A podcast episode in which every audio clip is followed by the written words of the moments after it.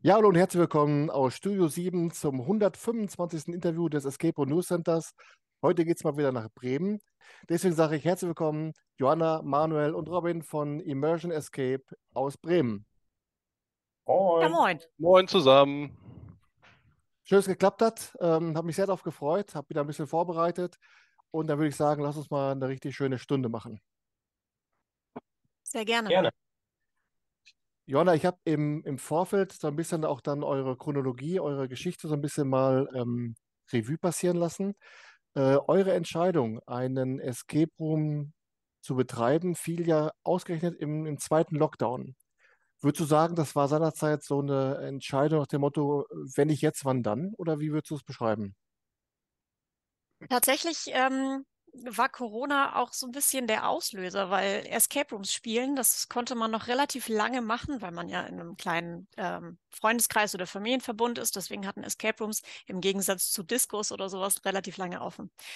Und dann haben wir in der Zeit auch ähm, einige Escape Rooms gespielt und haben uns dann gedacht, ja, wenn nicht jetzt, wann dann? Also ähm, das können wir selber auch. Und saßen dann zusammen und eigentlich war es so eine Schnapsidee, dass wir gedacht haben, ja, wir sitzen jetzt eh irgendwie im Homeoffice, beziehungsweise ähm, man kann eh gerade nicht so viele andere Sachen machen. Und dann haben wir gedacht, äh, ergreifen wir die Chance und probieren es mal aus. Ja. Und äh, Robin, von der, von der Entscheidung, einen Escape Room zu eröffnen, wo ist dann so die, der erste Punkt, wo man ansetzt? Also was ist die erste Überlegung? Sucht man zuerst mal nach einer Location? Guckt man erstmal, wie viel Geld man zusammen hat? Oder wie seid ihr es angegangen? Also das wären auf jeden Fall die beiden sinnvollen ersten Gedanken, die man haben sollte. Äh, tatsächlich, wenn man dann ähm, da bei einem Bierchen sitzt und sich das überlegt, dann ist natürlich das Erste, was einem im Sinn kommt, ist, äh, welche Themen wollen wir denn spielen oder was für Rätselideen haben wir denn? Und ähm, nachdem dieser erste Hype dann aber abgeklungen ist, dann geht es halt wirklich mal ins Eingemachte. So, dann schaut man mal, ähm, im Internet nach Locations, wo man auch viel aussortieren muss. Dann schaut man mal aufs Geld. Das ist auch eine interessante Sache, gerade wenn man dann unter Freunden ist. Äh, wie viel kann denn jeder? Wie viel möchte denn jeder? Und ähm, ja, also die Prioritäten sollten schon so sein, Location und Geld, aber tatsächlich äh, verliert man sich erstmal kurz so in seiner kleinen äh, Escape Room Wunderwelt, bevor ähm, wir dann wirklich den Ernst daran gefunden haben. Das hat ein paar Tage gedauert und dann haben wir wirklich die ernsthaften Sachen ins, ins Bild genommen da. Ja. Manuel, ist es dann auch so, dass man aus den Räumen, die ihr gespielt habt, dass ihr da be- bestimmte Punkte rausgesucht habt, wo ihr sagt, hier müssen wir ansetzen, das können wir besser, das machen wir besser, dass ihr auch dann so erstmal dran gegangen seid, die Punkte, die euch als Spieler und Spielerin äh, dann gestört haben? Tatsächlich habe ich, als wir damit angefangen haben, hatte ich noch nie ein Escape Room gespielt. Ach so, Da haben wir auch lange gebaut, bis dann irgendwann rauskam bei Rob und Jojo, ey, der Manu, der hat noch nie ein Escape Room gespielt. Ich habe das erstmal als positiv genommen, da kann ich nirgendwo was abgucken. Aber die beiden haben dann sofort gesagt, erste Betriebsausflüge erstmal zum Escape Room nebenan. Ähm, insofern bin ich da total unbedacht rangegangen und habe der Fantasie freien Lauf gelassen und habe mich da richtig schön ausgetobt in den Räumen. Ja. Aber würdest du sagen, das war vielleicht sogar ein Vorteil aus deiner Sicht, dass du dann eben auch den, den frischen Wind von der Seite so reingebracht hast? Ähm, vielleicht nicht frischen Wind, aber Vorteil, dass man halt unvoreingenommen reingegangen ist und dann wirklich äh, wie ein unbeschriebenes Blatt, was geht, was geht nicht. Man probiert sich selber aus und ist nicht so äh, beeinflusst von anderen Räumen, wo man sagt, ja, irgendwie geht das da in der Richtung. Oder wa was du schon sagtest, das könnte man besser machen. Das war wirklich so, ich möchte das jetzt so machen und das probieren wir jetzt aus. Ja. Ich musste aber immer an den Clip denken, der damals so an die, in Richtung Legasthenie ging, wo dann der, der Meister sagte, der, der Lehrling sagt dann, du, der, der kann gar nicht lesen und schreiben. Das stelle ich mir dann bei euch dreien so vor, du, ich glaube, der Manu hat doch gar keinen gespielt. Ja, so ungefähr war das auch tatsächlich. Ähm, und äh, also Rob und ich, wir haben äh, dann schon ein paar gespielt gehabt und bei mir persönlich war es dann zum Beispiel immer ähm, so ein bisschen dieses, ah, kriegen wir das denn, also wir haben sehr, sehr gute gespielt, sehr, sehr gute Räume, kriegen wir das auch so hin? Ähm, und dann war es immer ganz gut, wenn die Jungs, gerade Manuel, dann gesagt hat, ja, klar kriegen wir das hin. Äh, keine Ahnung, wie die anderen das machen, aber wir kriegen das auf jeden Fall hin. Und das war echt gut. Ja. Und jetzt sag mal, Johanna, äh, als sie dann die Entscheidung getroffen hat, jetzt müssen wir langsam mal eine Location suchen. Ähm, ist es dann auch so, dass ihr schon gesagt habt, irgendwann, wenn wir mal so den ganzen Kladderadatsch ans Laufen gebracht haben, dann wollen wir eine, eine Raummenge X anbieten? Oder sagt ihr, wir fangen erstmal an und dann gucken wir am Ende, was dabei rausspringt? Ähm, wir fangen erstmal an. Also ich bin im echten Leben Softwareentwicklerin und da arbeiten wir iterativ. Das heißt, wir machen irgendwie ein, das, ein kleinstmögliches äh, Produkt, das bringen wir auf den Markt und gucken, wie es läuft und erweitern dann. Äh, und mit dem Mindset sind wir da auch so ein bisschen rangegangen und haben gesagt, so, wir machen erstmal einen Raum. Ähm, das Thema stand schon, bevor wir uns wirklich entschieden haben, Escape Room zu machen, stand das Thema fest. Ähm, und haben gesagt, wir machen einen Raum. Und ähm, bei der Location, das ist uns so ein bisschen, was heißt zugeflogen? Wir haben uns ein bisschen umgeschaut. Wir haben auch ähm, Locations besichtigt, die dann auch sehr, sehr groß waren. Ähm, haben dann aber hier direkt ähm, quasi bei uns um die Ecke ähm, eine Fläche gefunden, die eigentlich eine ganz gute Größe hatte ähm, und wie gesagt um die Ecke war. Und dann haben wir gesagt, wir fangen mit einem Raum an, die Größe passt und wenn wir irgendwann mal expandieren wollen, dann machen wir das auch. Also dann kriegen wir das auch irgendwie hin. Ja. Ähm, jetzt ist ja Immersion Escape auch dann wahrscheinlich auch schon so die, die Vorgabe, in welche Richtung dann eure Räume ausgerichtet sind, Robin. Oder wie kam es dann zu dieser Namenswahl? Äh, ja, tatsächlich genau so war das. Äh, kann ich mich noch daran erinnern, da waren wir gerade bei der ähm, also so bei der Deko, bei der Konzeption von unserem ähm, Wikinger-Szenario. Und ähm, wir haben immer gesagt, dass wir, wir müssen das so und so gestalten. Das muss immersiv sein. Da muss Musik rein. Das muss immersiv sein. Das muss echt aussehen. Das muss immersiv sein. Und dann hat sie sich irgendwann die Frage gestellt, ist, ist immersiv, kann man das nicht einfach in den Namen mit aufnehmen? Weil ähm, ja, so, so, so, kam dieser Gedanke tatsächlich. Also wir haben uns immer gesagt, bei dem Design, bei dem Dekorieren, bei allem, was wir für diese Räume gebaut und gemacht haben und überlegt haben, wir wollen die volle Immersion für unsere Spieler haben, die bei uns vorbeikommen. Und dann hat sich einfach angeboten, das auch direkt in den Namen mit aufzunehmen, ja. Und äh, welche Rolle spielt dann das Logo von äh, Immersion Escape? Das ist ja eine, eine Rune. Hat das eine Bedeutung und wie kam es dazu? Äh, ja, da kann ich eigentlich direkt mal weitermachen. Das war, ähm, das war, es ist so vieles einfach äh, irgendwie beim Bauen passiert. Also da hatte ich gerade äh, das ähm, ein großes Rätsel, das allererste Rätsel äh, für den Wikingerraum gebaut. Und ähm, ohne jetzt zu viel zu spoilern, diese Rune kommt in diesem Rätsel vor. Und ähm, als ich die dann vor mir hatte, habe ich auch irgendwie so erkannt, Mensch, die sieht irgendwie so grob wie ein Schlüssel aus. Und dann bin ich mit dieser Rune zu meinen Kollegen gegangen, habe die hingelegt und sage, das wäre doch ein schönes Logo, oder?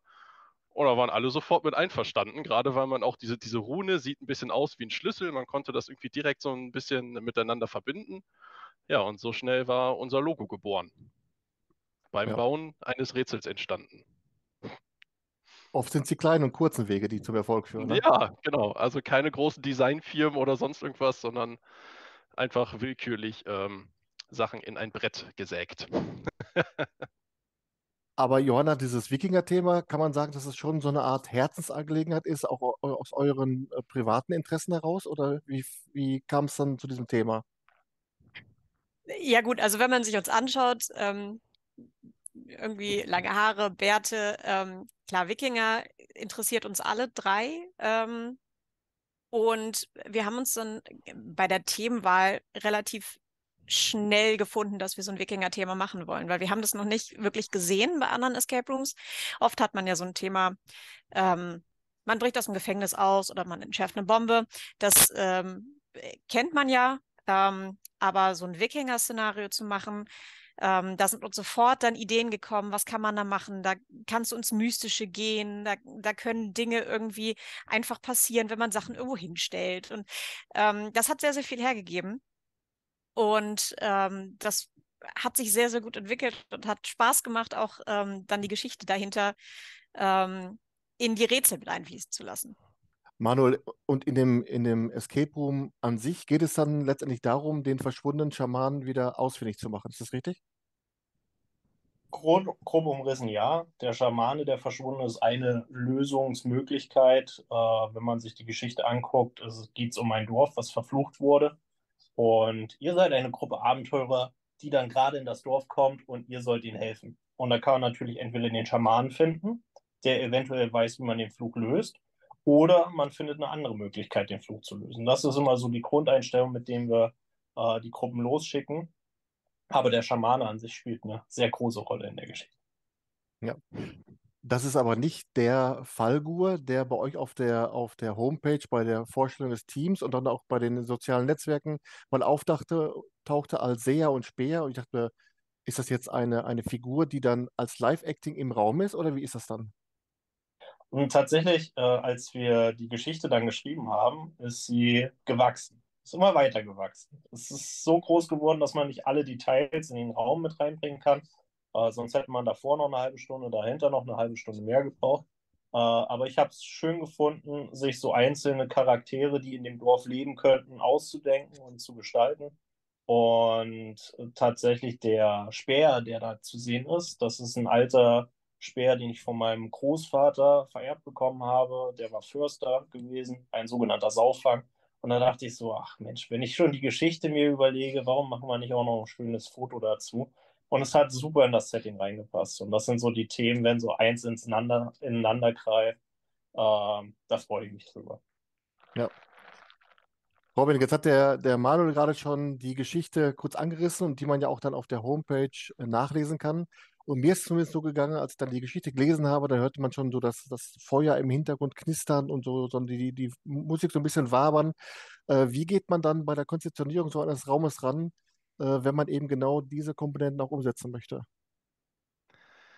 Ja, sehr gute Frage. Ähm, eigentlich ist es immer ein, ein Machen, ein Verbessern, ein Machen, ein Verbessern, ein Machen, ein immer noch nicht zufrieden sein, ein Machen, eigentlich zufrieden sein, aber da muss immer noch ein Stück und am Ende ist man eigentlich fertig und muss gefühlt immer noch was machen. Also man, man versucht wirklich in jede kleine Ecke, ähm, jede kleine Ecke, jedes Rätsel, jede Dekoteil, das muss irgendwie aus unserer Sicht muss das perfekt gestaltet sein. Und dann muss hier noch ein kleiner Lichtspot hin und da noch ein kleiner Sound hin. Und ge gefühlt sind wir nie fertig geworden. Also man musste sich wirklich zwingen, irgendwann zu sagen, das ist jetzt gut so, wie es ist. Irgendwann wird es auch zu viel. Und ja, es war eigentlich dieser ständige Drang, ja, es muss noch was, es muss noch was, es muss noch was. Ähm, vom Konzept an sich ist man natürlich erstmal am, am, am Bauen, ich sage mal, des groben Rohbaus und dann kommen die Rätsel rein. Dann, ja, dann fängt man an zu dekorieren und dann sieht man erstmal so, wie, wie fällt das denn jetzt hier hin? Dann, dann sieht man ganz genau, was noch beleuchtet werden muss, wo muss der Sound hin, wo muss noch ein bisschen mehr Schattierung oder ähnliches in die Deko. Es ist einfach ein, das ist ein laufender Prozess beim Bauen. Also man weiß jetzt vorher nicht genau, wussten wir zumindest nicht, was müssen wir jetzt wie beleuchten oder wo muss der Sound hin, sondern wir haben das, wir wussten, was wir bauen wollen und wie es funktionieren soll. Und danach haben wir wirklich äh, ja, das Maximale rausgeholt, wo wir, glaube ich, auch alle absolut mit zufrieden sind. Ja, war ein ganz schöner Prozess. Ich kann da Robin bloß zustimmen. Äh, stellenweise ist es ganz schön eskaliert mit dem, was wir da uns vorgenommen haben, aber es hat sich gelohnt. Allein schon, wenn man sagt, okay, der, die, die erste Location soll eine Hütte sein in der Wikingerzeit. Wir hatten da einen Raum mit einem Estrichboden. Das, der Boden, der hätte ja auch ausgereicht. Den hätten wir schwarz gemalt oder braun gemalt. Das wäre völlig okay gewesen. Nein, wir haben dann einen Dielenboden reingezogen. Und der knackst und knackt, wenn man da drüber läuft. Und allein das ist es schon wert, da einen separaten Boden extra einzuziehen. Nur für dieses Geräusch. Ja, aber muss man auch dann bei der, bei der Einrichtung so eines Raumes, der da auch da in der Vergangenheit spielt, klar, äh, auch darauf achten, dass man keine, keine Gegenstände einbaut, die es dann zu der Zeit noch gar nicht gegeben hat? Also gibt es dann auch so, so jetzt, Historienfreaks, die da wirklich durchgondeln und sagen, das hat es ja damals noch gar nicht gegeben? Oder? Davor hatte ich immer Angst, dass, so, dass sowas kommt, dass wir nicht authentisch sind, weil natürlich ähm, wir haben, wir haben Technik da drin verbaut. In dem Raum haben wir sehr darauf geachtet, dass man keine offensichtliche Technik sieht. Ähm, aber klar, wir können da kein richtiges Feuer in den Raum bauen. Und dann hat man halt ähm, LEDs, die Feuer imitieren. Ähm, und klar gibt es auch Gegenstände, die dann vielleicht nicht so ganz in die Zeit passen. Ähm, aber da wir ein, äh, ein Setting haben, was so ein bisschen mystisch ist, was äh, vielleicht mit, mit Zauberei, mit Göttern, mit ähm, unterschiedlichen auch Welten äh, zu tun hat, dass man immer argumentieren kann, ja, da hat der, der Schamane vielleicht ein bisschen übertrieben und hat einen Riss in eine andere Welt verursacht und dann ist das dahergekommen. Ähm, also das kann man immer machen. Ähm, wir, natürlich haben wir darauf geachtet, dass es sehr authentisch ist alles. Ähm, 100 Prozent wird es nicht äh, funktionieren. Ähm, aber tatsächlich hatten wir bis jetzt noch keine Gruppe, die da wirklich äh, gesagt hat, rausgekommen ist und gesagt hat, ja, aber das ist ja nicht authentisch und das können wir so auch nicht machen. Ähm, das hatten wir tatsächlich noch nicht. Und da bin ich auch sehr froh drum. Ja. Wenn der Erste anfängt und dann die erste Spackschraube sieht, dann geht es wahrscheinlich los. genau daran habe ich auch gerade gedacht. Äh, aber nicht selbst geschmiedete Nägel benutzt. Das geht ja wohl gar nicht in dem Setting. Ja. Nö, das kam nicht. Die meisten freuen sich tatsächlich sehr, weil ähm, gerade von den Lichtverhältnissen und die Hintergrundgeräusche, die wir haben und alles, was wir aus Hol Holz drumherum gebaut haben, äh, weil das die sofort mitnimmt. Und wie Jojo schon gesagt hat, die Frage kam einfach noch nicht. Und die Leute freuen sich einfach schon, äh, in die Atmosphäre einzutauchen. Und da sind ein paar Ungenauigkeiten links und rechts. Äh, das stört niemanden. Ja, wenn man euch drei jetzt so sieht, jetzt auch im Interview, äh, schön ausgeglichen, so äh, relaxed, ist das auch so die Herangehensweise, die euch dann letztendlich so dieses Positive, die euch geholfen hat, dann die Gunst der Stunde zu nutzen, einen zweiten Raum zu bauen, als euch da die äh, Eröffnung des ersten Raums aufgrund irgendwelcher Behördenvorgaben äh, dann verwehrt wurde? Also, dass ihr gesagt habt, komm, jetzt scheiß der Fuchs drauf, äh, jetzt machen wir halt den zweiten Raum. Robin? Ja, also wir haben uns da jetzt nie, ich, ich glaube, wir haben, ah, schwer zu, schwer zu erklären. Es ist ja so ein ähm, reines, ähm, es ist so ein kleines Kind von uns, dieser Escape Room. Also wir waren jetzt nicht 24-7 damit beschäftigt, den zu bauen, sondern wir haben ja alle unter der Woche gearbeitet und haben am Wochenende unser Herzblut in diese Escape Rooms gesteckt. Von daher wussten wir von vornherein, dass wir länger brauchen, diese Räume irgendwie zu bauen, als das wahrscheinlich üblich ist. Es hat jetzt im Ganzen äh, ja, rund anderthalb Jahre gedauert, der tatsächliche Bau. Und ähm, am Anfang hatte man sehr viel Geduld, weil wir halt auch wussten, ähm, wir machen das jetzt hier gerade nicht hauptberuflich. Der Geduldsfaden wurde dünner, als es dann so um ähm, Themen ging wie die Baugenehmigung und ähnliches, weil dann war der Bau irgendwann durch und wir waren zufrieden und es hat eigentlich nur noch diese äh, Unterschrift vom, ähm, ja, vom Bauamt Bremen gefehlt. Und, und dann kam genau dieser Gedanke, dann lass uns doch jetzt noch äh, diesen zweiten Escape Room hier in die Ecke setzen. Wir haben jetzt die Zeit und wir haben jetzt auch Lust und äh, stehen eh auf dem Schlauch, weil wer weiß, wann dieses Stück Papier kommt. Und auch damit waren wir dann fertig, bevor das Stück Papier kam. Also entsprechend, äh, wie, wie, schon angedeutet, äh, alles richtig gemacht, war im Nachhinein die beste Idee. Ähm, ansonsten hätte man halt diesen zweiten Raum noch bauen müssen, während der erste im Betrieb ist. Wir haben uns das damals sehr, ähm, sehr schön geredet. Ähm, Im Nachhinein, wenn man diesen Raum am Wochenende betreibt, wäre keine Zeit äh, geblieben, den zweiten da noch nebenher zu bauen, zumal ja die Baugeräusche auch äh, dann nicht mehr so immersiv sind, wie wir doch sein wollen. Habt ihr dann bei der Überlegung, was das Thema des zweiten Raumes sein sollte, extra ein völlig konträres Thema genommen zu dem Wikinger-Abenteuer? Oder kam das so auch äh, euch zugeflogen? Ja, ich, ich bin gerade überlegen, wie wir auf das zweite Thema gekommen sind. Ich glaube, wir haben so ein bisschen rumüberlegt, was denn so äh, noch ein cooles Thema wäre.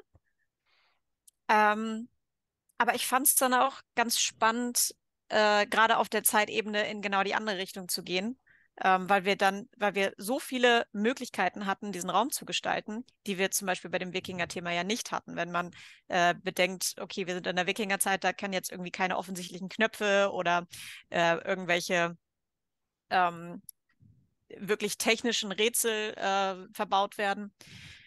Und ich glaube, dann sind wir so in die Richtung äh, Wasteland gekommen, und waren damit auch ganz zufrieden, weil da auch wieder ganz viele Ideen gekommen sind, was wir, was wir da reinbauen können. Ähm, aber korrigiert mich, wenn ich, wenn ich irgendwas vergessen habe, weil ich überlege gerade, wie wir auf dieses Thema gekommen sind. Ich, ich, ich hake mich mal mit ein, wenn ich mich recht erinnere, war es dann erstens äh, separate Zeitschiene, dass man ein konträres Thema hat, um mehr Leute und äh, Vorlieben abgreifen zu können. Und das zweite war, äh, dass wir uns da austoben können. Also wir nehmen uns auch gerne äh, Themen, die witzig sind zur Brust. Ich weiß nicht, ob das Spiel Borderlands was sagt. Äh, auch postapokalyptisches Setting, ein bisschen schrottig alles, aber äh, tolle, äh, lustige äh, Szenarien da drin. Und das war auch ein Thema, wo wir gesagt haben, das Wikinger, das ist relativ ernst, da ist ein Fluch, den müsst ihr lösen. Und bei Scrappy, Scrappy Scrapyard ähm, oder Junkyard Labs, äh, da konnten wir auch ein bisschen ein paar Witze einbauen. Und das, das hat uns auch ganz gut gefallen. Was glaubst du denn, ist dann zum Beispiel auch bei der Titelwahl so eines Raumes dann auch äh, die Intention, vielleicht das Interesse bei den, bei den Zuschauern, bei den Gästen auch zu, zu wecken? Denn äh, Wasteland, Dr. Scrappys, Junkyard Labs, das klingt ja schon nach Abenteuer pur. Ja, also da hatten wir gar nicht drüber nachgedacht, was wir ähm, bei den Zuschauern oder die Leute, die sich das dann auf unserer Webseite angucken und dann gegebenenfalls zu uns kommen, auslösen sollte. Äh, wir waren im Raum, haben gebaut, wussten Wasteland, wussten ein bisschen lustig. Äh, dann haben wir über Namen drüber nachgedacht und dann haben wir uns so einfach Wörter durch den Raum hin und her geworfen. Wo, wo kriegen wir jetzt äh, mehr Deko her? Wo kriegen wir mehr Material her? Lass mal zum Schrottplatz gehen. Oh, da war jetzt Junkyard. Hm.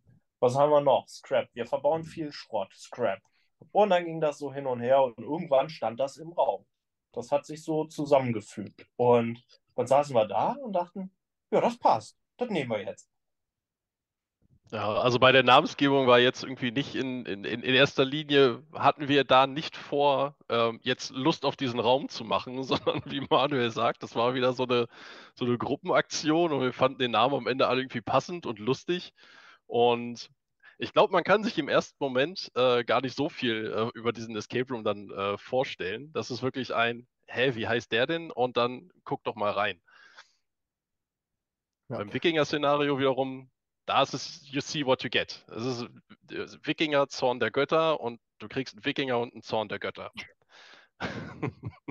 Es klingt auf jeden Fall danach, als wenn viele Entscheidungsfindungen bei euch in geselliger Runde getroffen werden.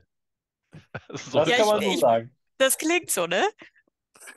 Ja, sensationell. Also wir, wir machen uns schon viele Gedanken. Ja, wir machen uns schon viele Gedanken, aber ich finde manchmal, wenn es einem dann so zufliegt, ähm, warum nicht einfach mal machen? Also das ist auch, glaube ich, so unser Motto, einfach mal ausprobieren, einfach mal machen und gucken, ähm, wie es wird und an der Sache lernen. Also wir haben ja auch im Wikingerraum angefangen und ähm, haben unglaublich viel gelernt, als wir diesen Raum gebaut haben und als wir dann die ersten Testgruppen durchgeschickt haben, ähm, sodass der zweite Raum dann quasi schon ein bisschen leichter von der Hand ging, weil wir wussten, wie wir Rätsel gestalten müssen. Und das ist einfach auch ein schöner Prozess, wenn man da so ein bisschen entspannter rangeht.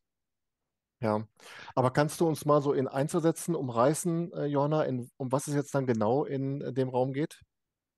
Äh, bei Scrappy? Ja. Ähm, wir schreiben das Jahr, ich weiß es gar nicht genau, ähm, weit in der Zukunft äh, und die Welt ist leider nicht mehr die, wie sie mal war. Also die Welt liegt in Trümmern und das wichtigste Gut in dieser Zeit ist nicht irgendwie äh, Geld zu haben, was oder Gold zu haben, was will man damit, ähm, sondern tatsächlich äh, sind wir auf der Suche nach Energie. Und ähm, Energie ist sehr, sehr knapp äh, in der in dieser Welt. Und man hat aber gehört, dass ein gewisser Dr. Scrappy in seinen Junkyard Labs ähm, irgendwie es geschafft hat, Energie erzeugen zu können. Und ähm, der ist jetzt gerade nicht da. Und ihr seid eine Gruppe von Schatzsuchern und macht euch auf den Weg äh, zu diesen Junkyard Labs, um dieses wertvolle Gut zu finden. Ja, aber ist es dann aus deiner Sicht vom Genre her eher ein, ein Laborraum, ein Abenteuerraum? Äh, von allem ein bisschen oder wie würdest du es einschätzen? Also ich würde sagen, man sollte nicht an den klassischen Laborraum denken. Also wer, äh, man muss nicht am Ende irgendwelche Chemikalien ineinander kippen, ähm, sondern man stelle sich eher den, den verrückten Wissenschaftler vor, der so ein bisschen einsiedlerisch abgedreht auf äh, einem Schrottplatz lebt und äh, wilde Experimente macht. Also ich würde eher sagen, es ist schon eher ein Abenteuerraum. Das klingt gut. Ja. Abenteuerspielplatz. Abenteuerspielplatz, ja. Da bin ich dabei. Und ähm, Robin, das ist ja letztendlich so ein, der Manu hat es gerade schon gesagt, das ist ja praktisch ein, ein Thema, Schrottplatz und so weiter. Da muss man das doch als Techniker, ist das doch wirklich ein, ein Traum, dass man sich wirklich austoben kann, hoch 10, ne?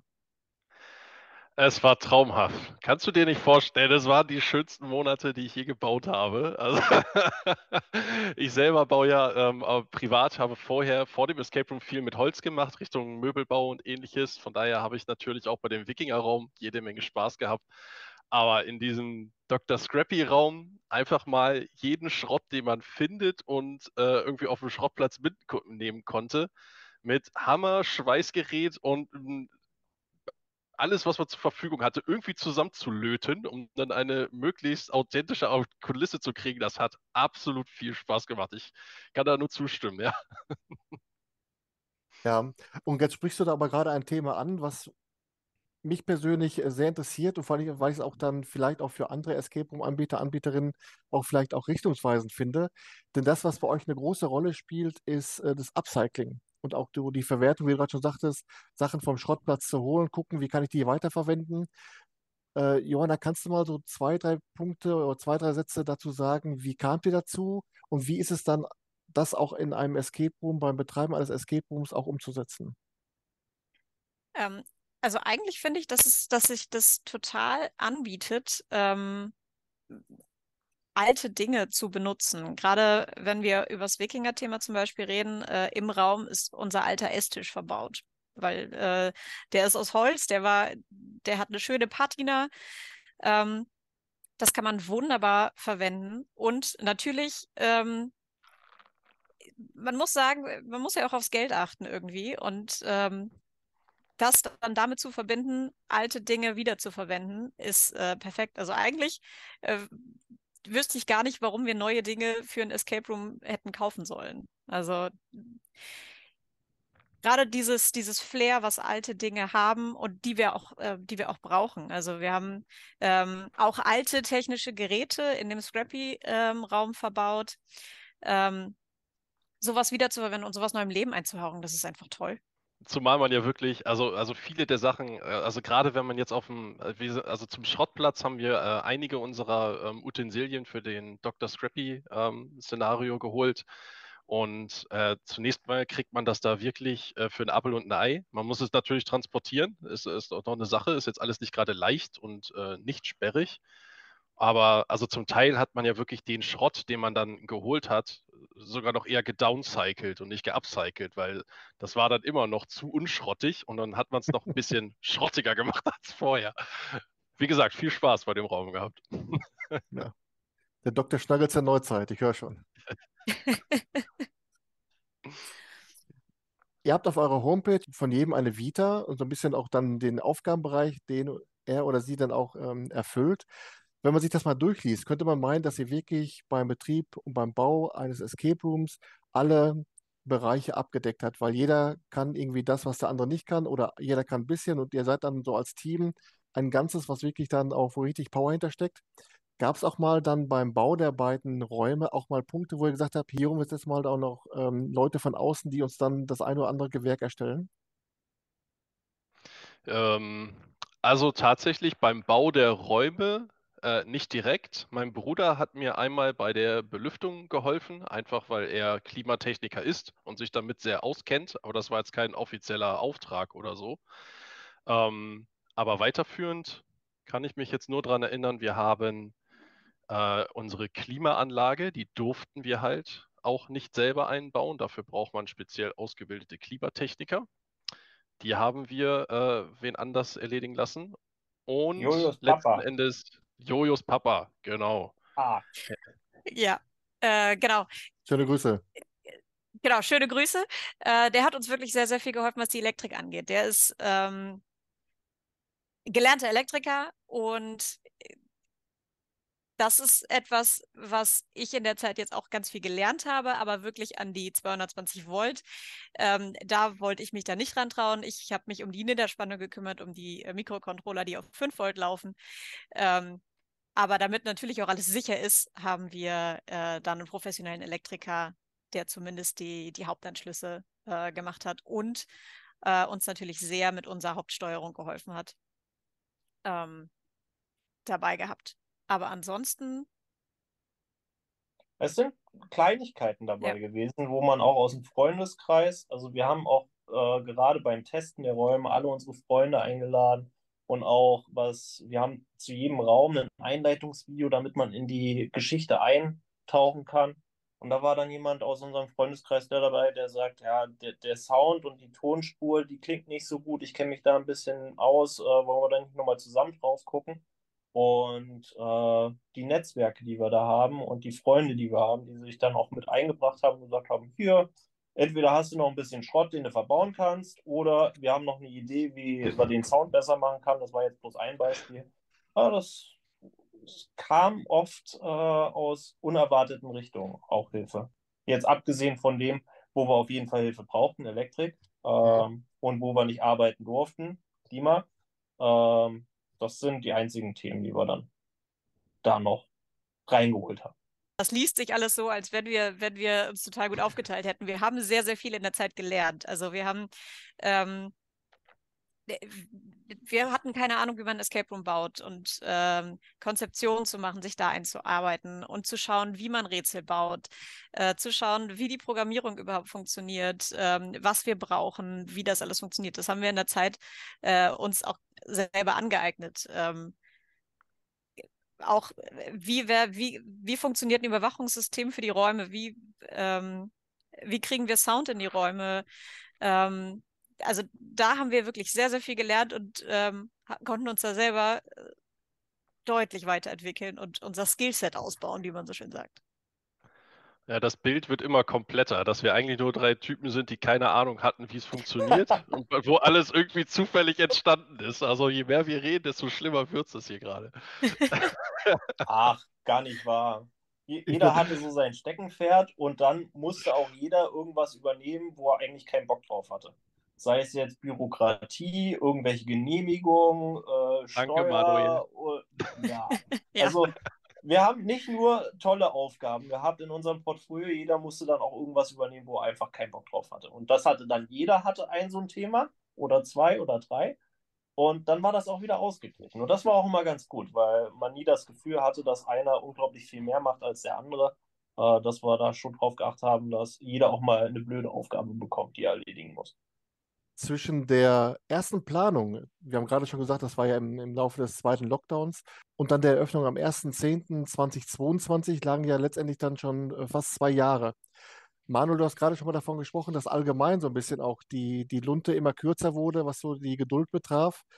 Ähm, wie schwer fiel es euch dann auch so zu den, zu den letzten Zügen bis zur Öffnung, dann eben auch den Spagat zu schaffen zwischen eigenem Anspruchsdenken, was so die Qualität der Räume betrifft, aber eben auch, dass es dann gekribbelt hat, jetzt aber wollen wir langsam öffnen? Ähm, das Kribbeln, das war immer schon da. Ähm, das war immer im Hintergrund äh, präsent, aber wir hatten genügend Zeit, äh, das mehr oder weniger zu perfektionieren, allein weil die, die Genehmigung so lange gedauert hat. Und da haben wir gesagt, okay, ähm, wir haben das jetzt alles fertig getestet, wir haben ganz viele Gruppen drin gehabt, wir haben die ähm, Feedbacks mit eingearbeitet, wir haben das selber nochmal durchdacht, wir haben hier nachgearbeitet, da nachgearbeitet, nochmal ins Postfach geguckt, immer noch keine Genehmigung. Okay, dann können wir jetzt nochmal rangehen und so weiter. Ähm, es war wirklich Fluch und Segen, dass die Genehmigung so lange gedauert hat, weil da hatten wir gar nicht so den, äh, den Druck dahinter aufmachen zu müssen, sondern wir waren abhängig von der Genehmigung und so lange konnten wir arbeiten. Und dann war die Genehmigung da und wir waren mehr als zufrieden mit dem Produkt, was wir da hingestellt haben. Ja. Nochmal eine kurze Laienfrage zu den Testspielen habt ihr dann äh, verschiedene Freunde, Bekannte und so weiter mal die beiden Räume zum Test spielen lassen. Habt ihr da auch ein gewisses Augenmerk drauf gelegt, dass auch diese Gruppen möglichst gemischt sind, also viel Spieler, gar nicht Spieler? Äh, oder wie stellt man dann so diese Gruppen zusammen, Jonna? Ähm, wir haben natürlich erst mal mit Freunden und Bekannten angefangen und da erstmal gesagt, äh, achten wir nicht weiter drauf. Äh, wer Bock hat, der testet. Weil gerade die ersten Testläufe ähm, da haben wir gemerkt, dass wir sehr, sehr komplex gedacht haben und wir die Räume deutlich vereinfachen mussten. Und da ging es erstmal nur darum, werden die Rätsel überhaupt verstanden? Ähm, als es dann wirklich in den Feinschliff ging, haben wir dann schon geschaut, ähm, wie sich die Gruppen zusammensetzen. Wir hatten tatsächlich ähm, auch schon viel Spieler, die irgendwie auf uns aufmerksam geworden sind, uns angeschrieben hatten, ähm, ob, sie ob wir denn noch Testspieler bräuchten, ähm, hatten wir dann im Raum. Wir hatten äh, Kontakt zu Spieleentwicklern tatsächlich hier aus Bremen, ähm, die selber äh, Brettspiele entwickeln, ähm, die wir durch unsere Räume geschickt haben. Komplette Laiengruppen, ähm, alt, jung. Wir hatten Familien mit. Ich glaube, sie waren acht, äh, die Kinder. Ähm, also da wollten wir schon schauen, dass es möglichst ähm, divers ist. Ähm, von manchen Gruppen hatte man dann so ein bisschen mehr Respekt. Äh, was heißt mehr Respekt? Aber so ein bisschen, ähm, wenn ich da jetzt eine Gruppe von vier Spielern drin habe und ich vorher äh, nur Freunde drin hatte, ähm, dann war man natürlich aufgeregt, was die jetzt dazu sagen und wie der Raum so ankommt. Ähm, aber wir hatten wirklich äh, vor der Eröffnung ein gutes Gefühl, dass wir ähm, viele unterschiedliche ähm, Menschen da drin hatten. Im Endeffekt ist es natürlich in den ersten Monaten und Wochen, es sind immer noch mal Sachen aufgefallen. Und auch jetzt passieren noch Dinge, dass, dass äh, Leute Sachen ausprobieren, die vorher noch nie eine Gruppe gemacht hat, äh, wo wir dann nachbessern müssen. Aber ich glaube, das ist einfach immer so ein, so ein Prozess, der immer weitergeht. Eine Anekdote von der Testgruppe war, eine, meine Abteilung war zu Besuch und auch sehr durchmischtes Alterslevel da. Und ein Kollege hat gesagt, Escape Room, ich dachte, das wäre ein Name für eine Bar. Wo kriege ich denn jetzt ein Bier? Ach, das, das, das war gut. Der hat noch ganz was Neues gelernt bei, der Test, bei dem Testspiel. Ähm, Robin, kommen wir mal nochmal zu dem Punkt Erfahrungswerte. Ihr habt ja ähm, so eine, eine kleine Highscore-Tafel, wo dann die besten Listen oder die besten Zeiten drin sind, die besten Gruppen, die am schnellsten waren. Wenn man da so an der Liste vorbeigeht und denkt sich, Moment, 32 Minuten, denkt man sich, da muss ich noch mal ein paar, noch ein bisschen die Schrauben anziehen, damit es etwas schwieriger wird? Oder sind das so Ausreißer nach oben, nach unten, wo man dann eigentlich auch keine, nicht darauf reagieren muss? Also die Schraube müsste sehr, sehr lang sein, wenn man sie wirklich äh, irgendwie in beide Richtungen immer anpassen müsste. Also diese 32 Minuten, das wäre wirklich absolute Top-Zeit. Ähm, das sind dann aber, das kann man sich auch denken, das sind dann wirklich auch Gruppen, die schon äh, 20, 30, 40 oder noch mehr Räume gespielt haben, ähm, die da wirklich systematisch mit einem ganz anderen Blick rangehen. Ähm, und zum Teil natürlich auch darauf aus sind, diese Bestzeit dann ähm, zu erreichen also wir haben die Möglichkeit, das ist ja eher der Fall, dass wirklich die Gruppen irgendwo zwischen ähm, 50 Minuten und einer Stunde ähm, landen. Wir können durchaus unsere Räume leichter machen, wenn wir zum Beispiel irgendwie einen Kindergeburtstag oder so haben. Aber schwerer ähm, wollen wir den nicht machen. Dafür haben wir unseren Dr. Scrappy-Raum, der an sich ein bisschen schwerer ist. Und ich glaube, wir möchten auch gar nicht diese Option haben, dass wir den schwerer machen können. Vor allem, weil es immer darauf ankommt. Wir haben vier Spielergruppen, also die fast schon, also auch ins Dreistellige gehen, die auch am Wikingerraum, na, was heißt scheitern, aber die dann auch ihre 50, 55 Minuten brauchen, auch mal einen Hinweis nehmen. Ähm, das ist wirklich ganz, ganz unterschiedlich. Ähm, und wir haben auch Gruppen da drin gehabt, die noch nie vorher in Escape Room gespielt haben und die sind dann 40 Minuten ohne Hinweis durch. Also ähm, ich glaube, der ist, der ist recht ausgewogen, der Raum, und äh, schwerer müssen wir den nicht machen. Ja, das geht auch in die andere Richtung. Wir haben ihn so ausgelegt, dass man ihn auch zu zweit spielen kann. Mhm. Und da fallen halt so Themen weg, äh, wie eine Vierergruppe kann sich in zwei Zweiergruppen aufteilen und dann gegebenenfalls auch Rätsel parallel lösen. Ähm, bei einer Zweiergruppe fällt das halt komplett flach. Äh, da muss man sich so ein bisschen dann reinteilen. Und da haben wir schon ein ganz gutes äh, Mittelmaß gefunden, wo wir sagen, da sind wir echt zufrieden, dass da alle ihren Spaß dran haben. Ja, zumal ist es ja so, wie du gerade schon sagtest, Johanna, wir haben jetzt auch schon also mehr als 40 gespielt, äh, aber wir sind oft vor Rätseln, stehen wir echt wie Ochs vom Berge, dass ich denke, wir spielen normalerweise immer nur Malefiz und haben noch nie ein Escape Room gespielt. Du denkst dir wirklich, es kann doch nicht sein, dass man nur von der Tapete bis zur Wand denkt, aber es ist oft so, dass man auch dann oft auch zu schwer denkt. Äh, von daher hat es auch gar nichts zu sagen, ob man jetzt 10, 20, 30, 4000 gespielt hat. Ich glaube, irgendwann steht man ja dann wieder, wieder Ochse da vorne. Ja. Also jeder hat irgendwo seinen Endgegner, was ein Spiel, was ein Rätsel angeht. Und das mag für 99% der Leute was total Einfaches sein. Und dann gibt es genau diese Ochsen, die dann davor stehen und absolut keine Ahnung haben, was sie damit jetzt anfangen sollen. Es ist aber auch immer wieder lustig zu beobachten. Also wenn gerade so eine Gruppe wirklich souverän diesen Raum äh, bespielt und dann vor einem vermeintlich einfachen Rätsel da dann einfach die Hände über dem Kopf zusammenklatschen und nicht wissen, einfach nicht wissen weiter wollen, aber auch sich dann doch ein bisschen zu schade sind, nach dem Hinweis zu fragen. Das ist auch, ja, macht Spaß zu beobachten. Was mir auf jeden Fall sehr positiv aufgefallen ist, Johanna, ist, ihr habt ja seit dem 1.10.2022 eröffnet, aber trotzdem habt ihr eine hohe Zahl an positiven Bewertungen. Kannst du mal erzählen, wie ihr so eure Gäste äh, dazu bewegt, auch nach dem Spiel dann euch eine Rezension dazulassen?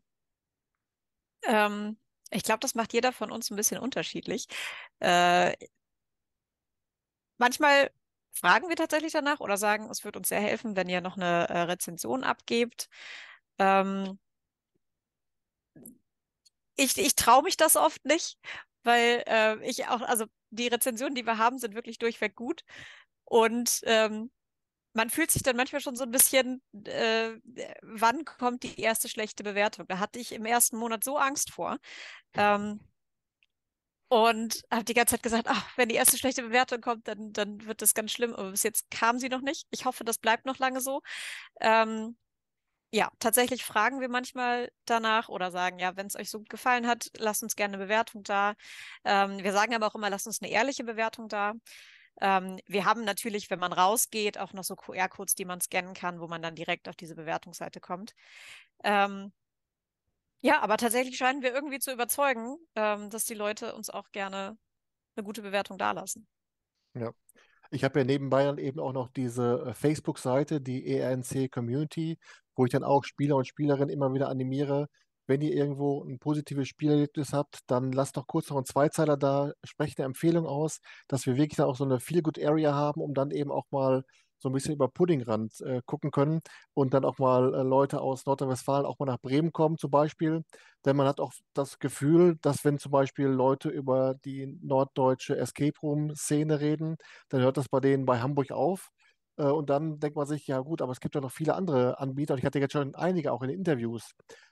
Johanna, wie nimmst du das so als, als Bremer Anbieterin wahr? Ist das aus deiner Sicht genauso, dass die Leute also dann auch erstmal nur bei euch rund um Pudding in Bremen euch wahrnehmen oder kommen die Leute auch von weiter weg? Ich würde sagen, ähm, man nimmt uns rund um Bremen wahr. Ähm, Einzugsgebiet auch noch ähm, nördliches Niedersachsen, was so an Bremen grenzt. Ähm, ich bin gerade am Überlegen, ob wir wir hatten auch Besuch aus verschiedenen Städten, aber du hast absolut recht. Ich, wenn, wenn man auch so in den Facebook-Gruppen äh, nachliest, ähm, viel passiert entweder in Hamburg ähm, oder dann irgendwie Mittel- und Süddeutschland. Also Bremen fällt so als, als Escape Room-Standort sehr, sehr selten. Ähm, und wir haben auch, also wenn man das mit Hamburg vergleicht, äh, gar nicht so eine hohe Escape Room-Dichte hier. Das verstehe ich eigentlich gar nicht, weil äh, die Leute hier sind äh, begeisterte Escape Room-Spieler. Ja. Robin, wie viele Anbieter gibt es in, in Bremen? Vier, glaube ich, ne, oder? Genau, also vier, die wirklich diese physischen äh, Escape Rooms anbieten. Ähm, und das ist, ich sag mal, wenn man das auf die Einwohnerzahl von Bremen runterbricht, ist das sehr wenig. Ähm, Hamburg ist natürlich eine mega Anlaufstelle ähm, für, für Escape Rooms in Norddeutschland ist natürlich wiederum auch eine Millionenmetropole und ich glaube, die hatten, ich glaube, 16 Anbieter, wenn ich mich recht erinnere, oder sogar noch mehr, als ich mal geschaut hatte. Ähm, ich kann das schon verstehen, dass wenn man an Escape Rooms in Norddeutschland denkt, dass man dann als erstes Hamburg hat, weil da ist halt einfach eine Riesendichte an Escape Rooms, die da auch eine mega Qualität haben. Ähm, ich kann da Johanna am Ende nur zustimmen. Also hier in, in, in, Bremen und im Umkreis nimmt man uns wahr und wir haben durchaus auch öfter Besuch aus Hamburg, die nach Bremen fahren. Ähm, aber weiter weg eher selten. Ich glaube, die Leute, wie du gesagt hast, haben eher Han äh, Hamburg im Fokus da. Ja. Was uns ab und an wirklich weiterhilft, ist äh, das Wikinger-Thema. Äh, Jojo hat es am Anfang erwähnt, dass nicht so viele Escape Rooms dieses spezifische Thema anwenden. Äh, wir hatten Besucher, die gesagt haben, oh, wir haben gerade die Serie Vikings gesehen und dann haben wir spezifisch nach dem Setting gesucht. Äh, war eine Freundin, die das für ihren Freund gekauft hatte oder dann verschenkt hat. Ähm, dann hatten wir mal eine Gruppe da, das sind Dungeons and Dragons Spieler. Die treffen sich eigentlich online zum Spielen ähm, vom Brettspiel, äh, Pen and Paper mäßig. Und einmal im Jahr treffen die sich irgendwo. Und die kamen aus Niederlanden, aus Süddeutschland, aus Norddeutschland. Und dann haben sie auch gesagt, oh, ich komme gerade aus Norddeutschland, da habe ich geguckt, was man machen kann. Und dann kamen wir auf das Wikinger-Thema. Ähm, also spezifisch bei uns jetzt, nicht vom Raum Bremen abhängig, sondern vom Thema her abhängig, äh, ist das unser Hauptsteckenpferd, was auch Leute von woanders herzieht, habe ich das Gefühl. Stimmt, ja. Aber Johanna, diese, diese Zusammenarbeit äh, und der Austausch mit diesen drei anderen Anbietern in Bremen, äh, wie würdest du den beschreiben? War das auch in der, in der, in eurer Anfangszeit auch so ein Anlaufpunkt, wo ihr dann die Kollegen, die schon am Markt sind, mal gefragt haben, wie seid ihr das und das angegangen oder seid ihr dann erstmal straight ahead äh, euren Weg gegangen? Äh, tatsächlich haben äh, wir uns, oder ich kann für mich sprechen, ähm, ich habe mich nie getraut, andere Anbieter anzusprechen, weil ich gar nicht wusste, wie das hier in der Szene läuft. Und wir wurden dann angeschrieben von ähm, unter anderem den Mystery, House hier in Bremen und von den Locked-Kollegen, äh, die gesagt haben, oh ja, wir haben gesehen, ihr macht auf, äh, wollen wir uns mal austauschen, wir kommen gern vorbei zum Spielen und ähm, da habe ich erst gemerkt, dass diese, dass die Branche total offen für Konkurrenz quasi ist. Also, weil so richtige Konkurrenz ist es ja nicht. Man, man empfiehlt ja andere Escape Rooms weiter. Und ähm, die Lok-Kollegen haben dann auch gesagt, ja, haben bei uns gespielt und haben gesagt, ja, wenn unsere äh, Kunden bei uns alle Träume durchgespielt haben, dann äh, schicken wir die gern zu euch weiter. Nächste Woche zum Beispiel sind wir bei den Mystery House Kollegen eingeladen ähm, und da mal die Räume zu spielen und uns auszutauschen. Und ähm, ja, hätten wir das vorher gewusst, dass es, dass es alles so offen ist und dass, ähm, äh, dass die Leute alle so nett sind, dann hätten wir vielleicht auch vorher gefragt. Aber so haben wir unseren eigenen Weg gefunden und ähm, tauschen uns jetzt äh, sehr gut mit den anderen äh, Anbietern aus und merken, dass wir vor den gleichen Herausforderungen äh, stehen wie jeder. Und dann haben wir, dann merken wir, dass wir irgendwie was richtig gemacht haben. Ja. Und Herausforderung, und damit jetzt zu einer mordsmäßig guten Überleitung. Äh, eine Herausforderung äh, habt ihr auch dann im August gehabt, Robin, denn dann ging es ja auch darum, dass ihr euch über äh, eure Preisstruktur, die Preisstruktur eurer Räume mal Gedanken gehabt, gemacht habt, ähm, die Preise anzupassen. Wie geht man so ein Thema an? Schaut man auch mal oder schaut man erstmal nur auf seinen eigenen Haushalt, dem Motto, was müssten wir eigentlich nehmen, damit wir dann einigermaßen äh, auch mal wieder, ins, dass wir einigermaßen im Plus bleiben. Schaut man bei den, bei den Kollegen nach, was die dann so nehmen, oder wie geht man diese Problematik an? Ja, ähm, also letztendlich ist es ein sowohl als auch. Also in erster Linie müssen wir natürlich selber gucken, ähm, dass wir für dieses Projekt, was wir da jetzt am Laufen haben, äh, am Ende nicht draufzahlen. Ähm, es muss keiner von leben. Es soll natürlich dennoch auch unsere angestellte Lina möchte ja bezahlt werden. Ähm, und entsprechend sollen da ja schon irgendwie zwei, drei Euro abfallen, dass sich das Ganze zumindest irgendwann mal auf Null rentiert. Ähm, von daher haben wir in erster Linie geschaut, ähm, was bezahlen wir denn jetzt mehr als von vor einem Jahr? Ähm, gerade was unsere ähm, ja, unsere, unsere mit, ich will nicht zu viel erzählen, äh, Sachen, die wir für den Escape Room brauchen, angeht. Äh, da sind gerade so bei kleinen Elektronikgeräten ja wirklich die Preise, es ist sehr irre geworden ähm, im letzten Jahr. Ähm, entsprechend haben wir das grob durchgerechnet, was wir mehr bräuchten, ähm, um irgendwie ein ähnliches Ergebnis zu erzielen wie vor einem Jahr. Und natürlich guckt man dann in dem Zuge auch mal, ähm, bei den anderen Anbietern und konnte da aber auch feststellen, natürlich, dass die ihre Preise erhöht haben. Also es ging nicht nur uns so, sondern es ging, glaube ich, jedem Escape Room-Anbieter so, ähm, dass diese ganzen gestiegenen Preise, auch Energiekosten ist natürlich kein kleiner Posten, ähm, gestiegen sind und dass sich jeder am Ende dazu gezwungen fühlte, da die Schraube ein bisschen anzudrehen. Manuel, ihr habt euch ja immer noch dann, oder du jetzt mittlerweile ja auch dann, äh, dieses Fable eines, eines Selbstspielers auch noch erhalten.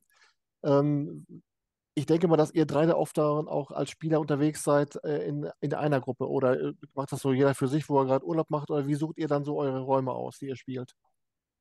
Ta tatsächlich, als wir angefangen haben, ähm, war ich da Feuer und Flamme für das Projekt und auch äh, Escape Room gehen. Mittlerweile habe ich äh, eine kleine Tochter, die viel Zeit von mir in Anspruch nimmt und Vollzeit arbeiten, am Wochenende beim Escape Room äh, mit aushelfen und die Gruppen betreuen und das mit der Familie unter einen Hut zu bringen. Ehrlich gesagt habe ich gerade nicht viel Zeit, Escape Rooms zu machen anderswo. Deshalb würde ich die Frage gerne an Jojo oder Rob geben. Ja, Rob, willst du? Äh, ja, ich kann, du aber auch. Also tatsächlich ist es am Ende äh, meistens der Fall, dass ähm, wir Escape Rooms spielen, wenn wir frei haben, also entsprechend Urlaub. Und ähm, diese Urlaube ähm, buchen wir und im Anschluss gucken wir, was gibt es denn hier für schöne Escape Rooms. Und dann möchten wir auch irgendwie im Urlaub mindestens ein Escape Room spielen, den wir uns dann im Umkreis aussuchen.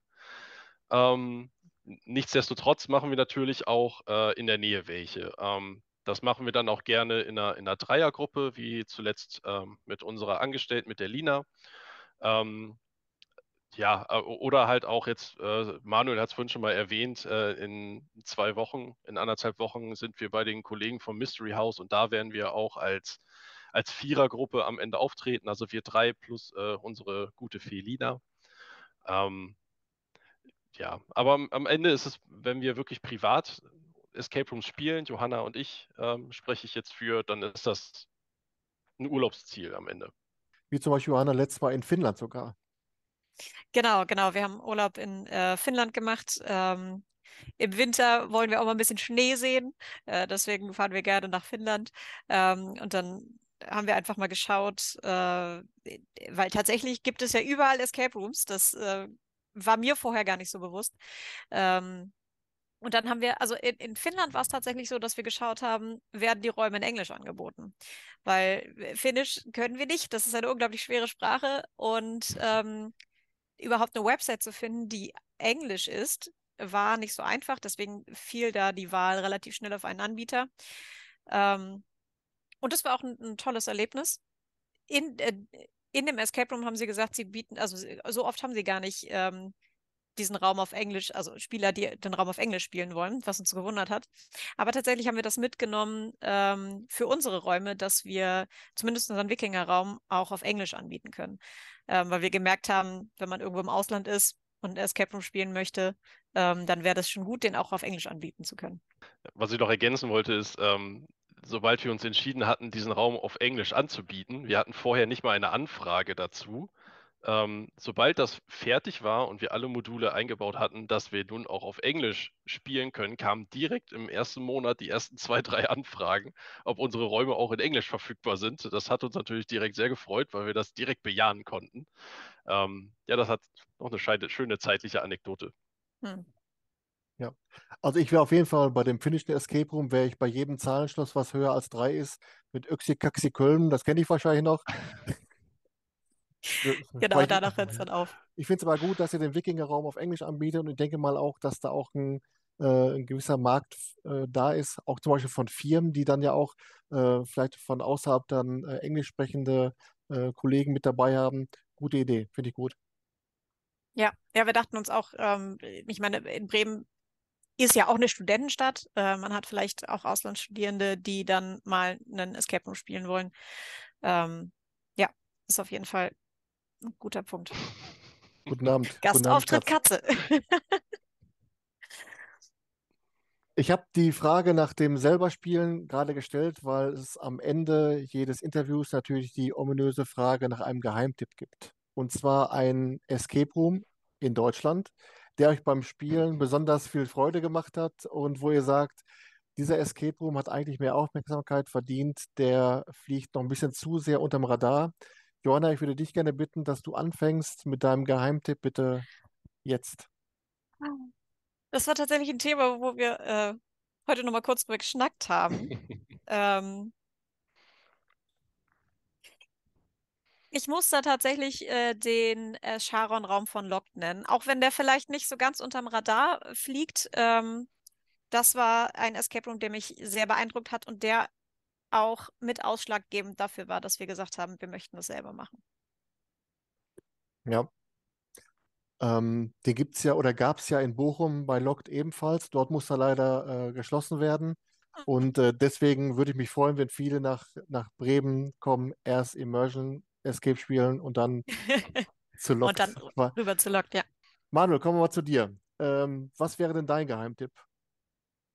Ich habe da zu wenig Erfahrung, um sagen zu können, das ist ein Geheimtipp. Äh, Für mich ist unser Raum immer noch das, was mir am Herzen liegt, wo ich unglaublich stolz drauf bin.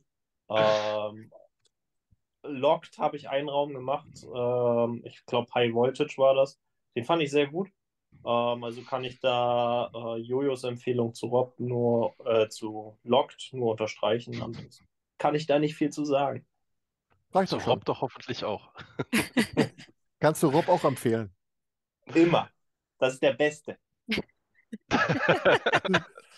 Robin, kommen wir zu deinem Geheimtipp. Was würdest du sagen? Ja, ähm, ich werde jetzt natürlich nicht Locked sagen, ähm, wobei ich aber sagen muss, dass das natürlich der Charon für uns auch so eine kleine emotionale äh, Komponente hat, weil wir, ähm, also nachdem wir diesen Locked gespielt haben, diesen Raum mit dem Charon, das war der Abend, an dem wir uns zusammen ähm, in eine Kneipe gesetzt haben und die Schnapsidee hatten, das können wir doch auch. Darum hat dieser Charon immer so einen kleinen Platz in meinem Herzen, ähm, was das angeht. Ähm, ansonsten, was mir von der Kulisse her äh, sehr, sehr, sehr gut gefallen hat, das war das ähm, äh, der Keyzone in Dump. Das ist auf einem alten Dampfschiff, der Albatros, die äh, ja quasi gestrandet genau an der Ostsee liegt. Und das hat von der, von der Szenerie her ist das ja fast unschlagbar. Also das gibt ein mega Feeling, da auf diesem alten rostigen Schiff zu spielen. Ähm, dann würde ich den hier jetzt mal fallen lassen. Das ist äh, Überfall auf hoher See. Stimmt's? So ist das, ja. Ja, wunderbar. Das waren äh, drei richtig gute äh, Geheimtipps. Ähm, ich habe jetzt mittlerweile alle äh, 73 Fragenblätter durchgearbeitet. Das heißt, wir sind schon am Ende des Interviews. Es hat, es Das hat, ging schneller als gedacht. Ja, es hat mordsmäßig viel Spaß gemacht und äh, ich darf mich bedanken, dass ihr euch die Zeit genommen habt, hier so ein bisschen mal Rede und Antwort zu stehen. Äh, ich denke mal, dass wir da so ein bisschen auch das Interesse der Zuschauer und Zuhörerinnen ein bisschen geweckt haben, bei euch mal zu spielen. Und äh, von daher bleibt nur ein Wort. Vielen Dank. Gleichfalls. Hat sehr viel Ja. Spaß gemacht. Auf jeden Ja. Fall. Vielen Dank für deine Arbeit auch im Vorfeld, äh, das alles vorzubereiten und generell für deine Arbeit, äh, die ganzen Escape, auch mit dem Escape Room News Center, das alles zu machen. Sehr Macht, cool. macht Laune, auf jeden Fall. Und hat mit Leuten mit euch zu tun. Also von daher hat es schon gelohnt. Sehr schön. Ihr drei, ich wünsche euch einen schönen Abend. Wir sehen und hören uns. Und da würde ich sagen, abschalten. Jo. Bis dann. Ciao. Tschüss. Tschüss. Bye, bye.